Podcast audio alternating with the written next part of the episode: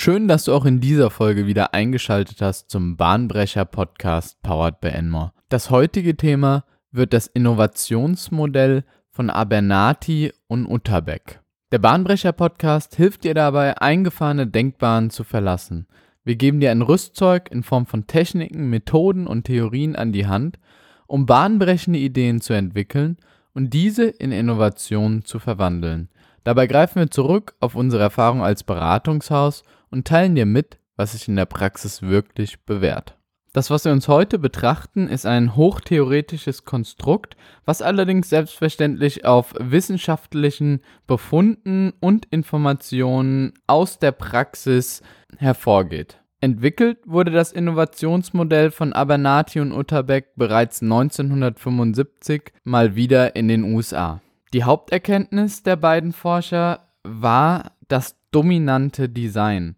Das bedeutet, dass Produkte im Laufe ihres Lebenszyklus irgendwann ein dominantes Design entwickeln, beziehungsweise sich Produkte an diesem dominanten Design orientieren. Das bedeutet, dass gewissen Produkten Features zugeordnet werden, die de facto einen Standard darstellen. Dieser Standard entsteht in erster Linie daraus, dass der Markt diesem Feature die größte Loyalität zuspricht. Eine etwas praxisnähere Beschreibung des dominanten Design ist die Versinnbildlichung einer Produktgruppe in einem einzigen Produkt. Das bedeutet, wenn wir uns Smartphones betrachten, dann ist das Produkt, was hier das dominante Design einnimmt, selbstverständlich das iPhone. Wenn wir uns Suchmaschinen anschauen, dann ist es in diesem Fall Google und wenn wir uns Streamingdienste, Videostreamingdienste anschauen, dann ist es entweder Netflix oder YouTube in diesem Fall. Auch weiter in der Historie lassen sich solche dominanten Designs in gewisser Weise wiederfinden im Beispiel von Tempo den Taschentüchern. Hier ist es sogar so weit gekommen, dass das Unternehmen geschafft hat, ihren Firmennamen als Titel für ein eigenes Produkt zu etablieren. Wenn wir uns aber konkreter die Feature-Ebene anschauen, dann können wir uns beispielsweise die Tastatur betrachten.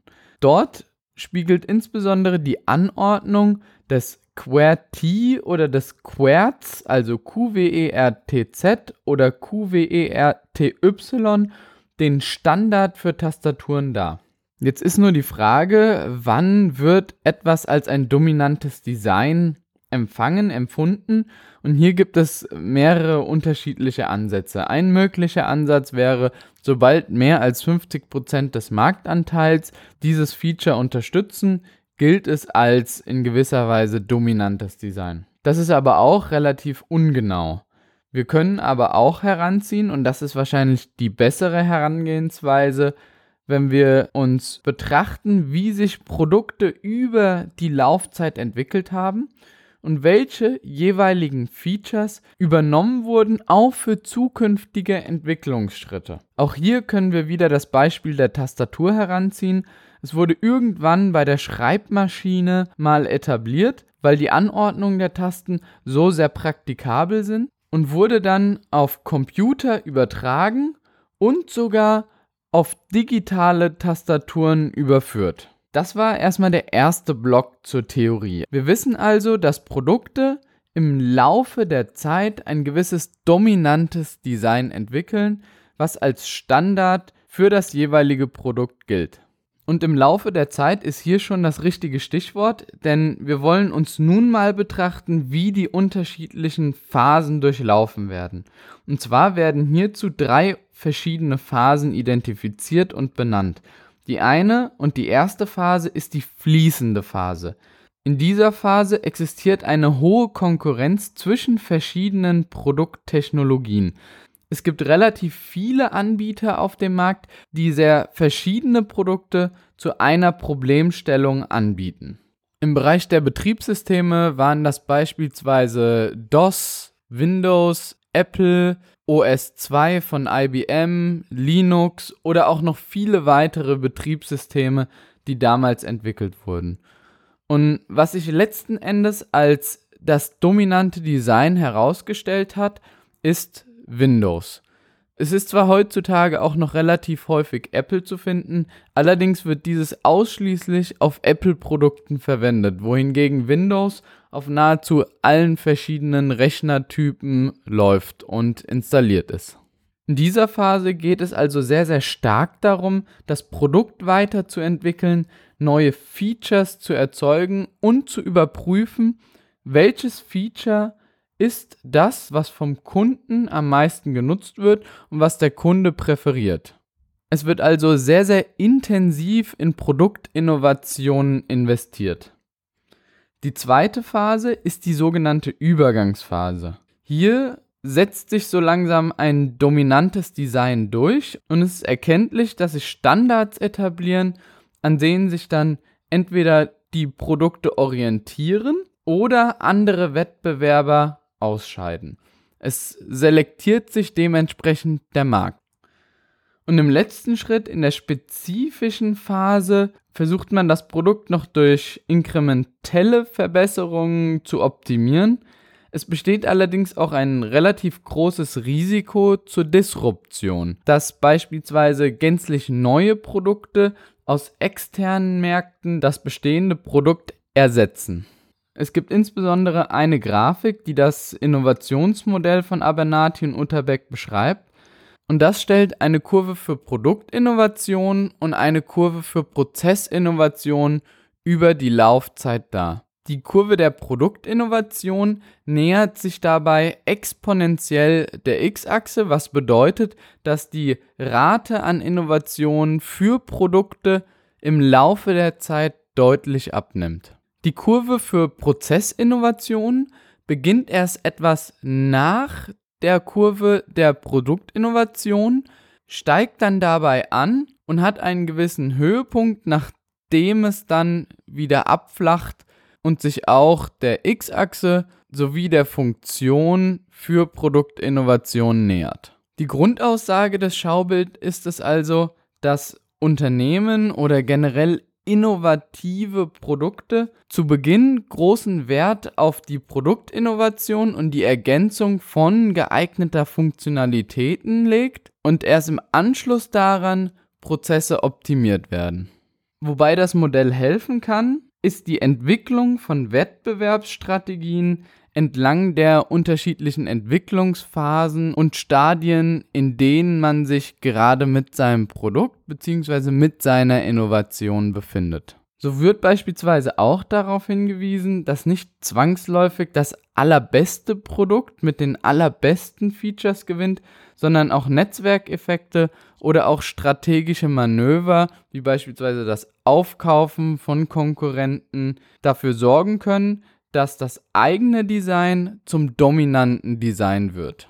Zu guter Letzt soll das Modell aber auch noch eine kleine Kritik abbekommen. Und zwar besitzt das dominante Design nach Aussage von Abernathy und Utterbeck einen sehr, sehr starken Fokus auf die jeweiligen Features, die mitgebracht werden. Also die Funktionalitäten der jeweiligen Technologie bzw. des jeweiligen Produktes. Heutzutage ist es allerdings so, dass nicht zwangsläufig die Funktionalität von Produkten darüber entscheidend ist, ob sich ein dominantes Design ausprägt oder nicht.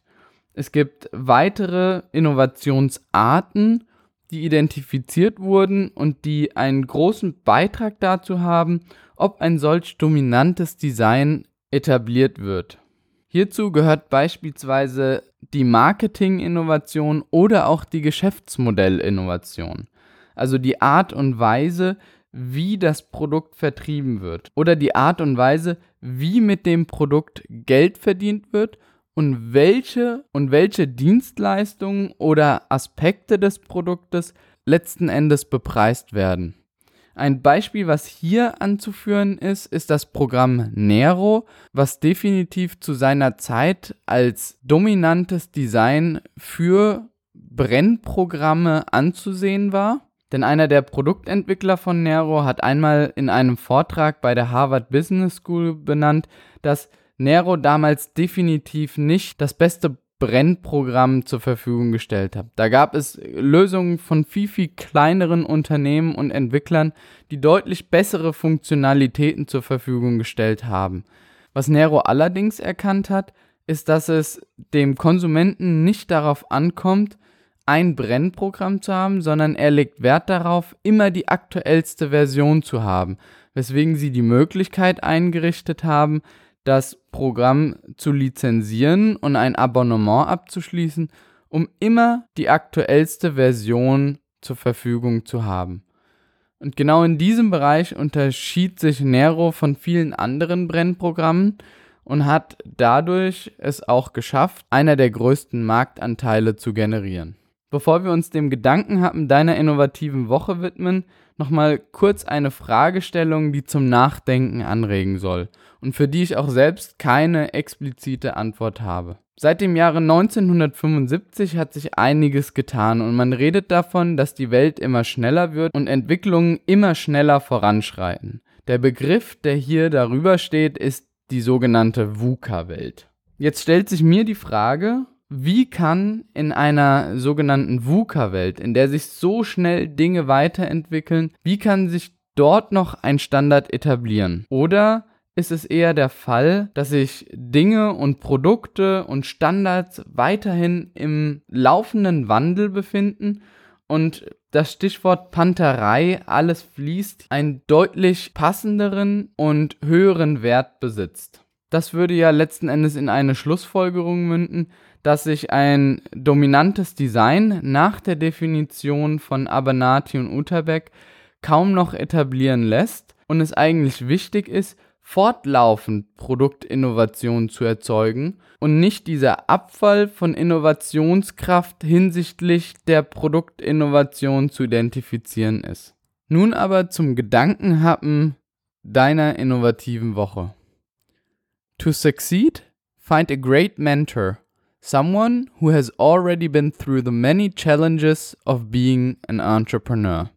Und genau diese Person, die eine Art Mentor darstellt, könnte in diesem Fall auch eine Art dominantes Design zur Verfügung stellen, da sich sein Know-how etabliert hat und in gewisser Weise einen Standard darstellt, auch zukünftige Herausforderungen lösen zu können. Solltest du Fragen, Verbesserungsvorschläge oder Ideen zu unserem Podcast haben, dann kontaktiere uns gerne unter contact@enmore.de. Wir unterstützen dich, dein Team und dein Unternehmen gerne bei der nächsten Innovation.